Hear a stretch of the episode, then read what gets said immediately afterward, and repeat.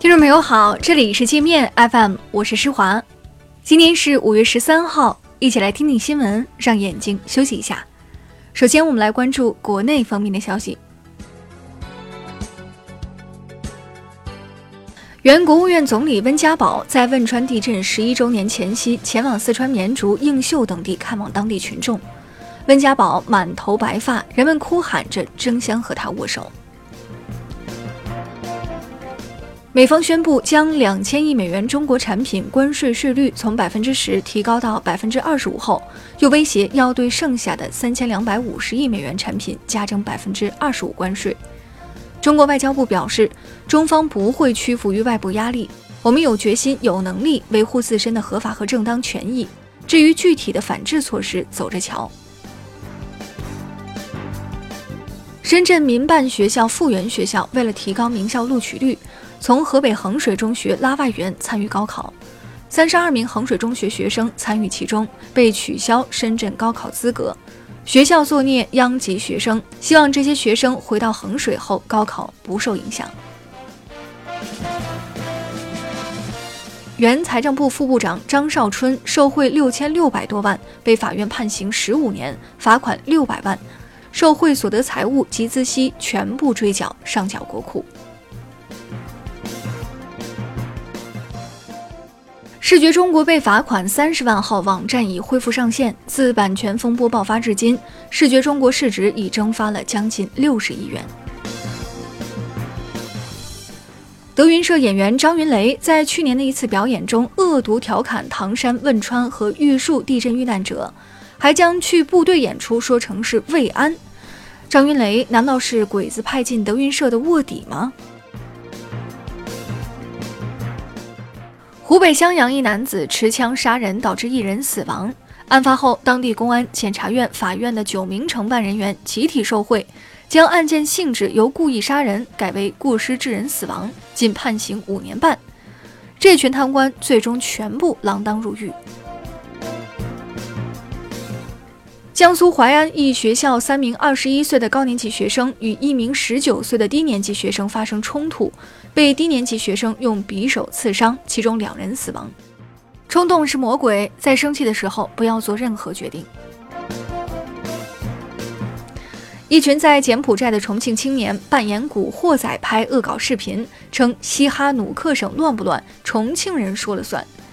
视频传到网上后引发轩然大波。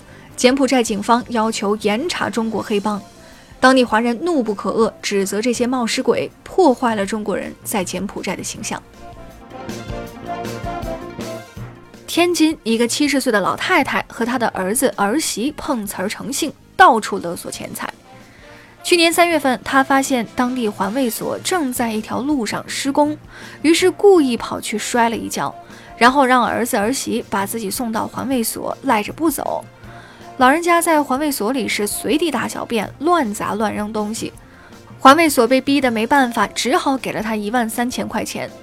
这票干大了，老太太和她的儿子儿媳都被警方抓了起来，刑事拘留。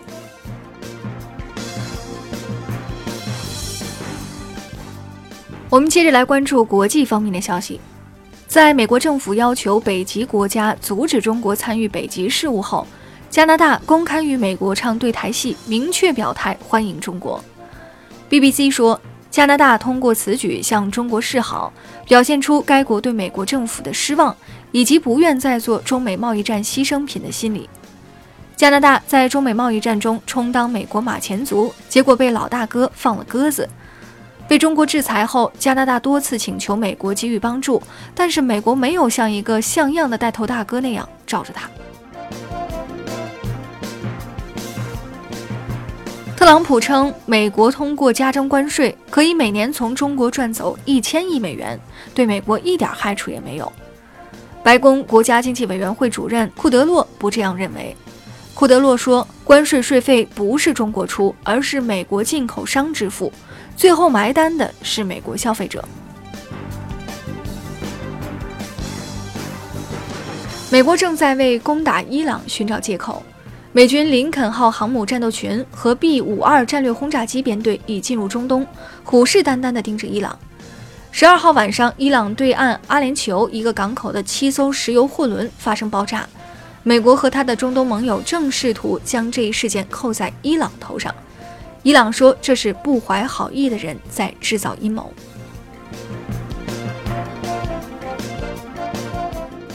刚让韩国大幅增加了驻韩美军军费，特朗普再次磨刀霍霍，打算再砍小兄弟一刀。特朗普暗示说，韩国是一个富裕但不喜欢美国的国家，应该向美国缴纳更多军事保护费。他可能要求韩国每年多给美国四十五亿美元。为了填补庞大的医保资金缺口，韩国政府决定拿留学生开刀。从今年七月中旬起，向十万名外国留学生强行收取医保费，每人每月缴费折合人民币三百二十九块，一年将近四千块，十万人一年要交四个亿。如果不缴这笔钱，留学生签证将受到影响。欧盟高官呼吁欧洲团结，否则未来将无法与中美两个大国平起平坐。有中国网民提醒欧洲。想平起平坐，必须在美国面前做到独立自主，否则欧洲永远是美国的跟班小弟。巴基斯坦南部爆发艾滋病疫情，三百八十多人在两个星期内遭到传染，其中百分之八十是不到五岁的儿童。当地媒体说，艾滋疫情爆发是医生循环使用针头和针管造成的。一名英国军情六处的年迈老特务跟着美国特工咋咋呼呼，吆喝英国商务人士不要带着常用的苹果手机和 iPad 来中国，免得被监控。结果被英国网民打脸。英国网民说：“你不知道你的 iPhone 和 iPad 都是中国产的吗？赶紧扔了！”那好了，以上就是今天节目的全部内容了。感谢您的收听，我是施华，欢迎您下载界面 App。在首页点击试听，找到界面音频，更多精彩内容等着您收听。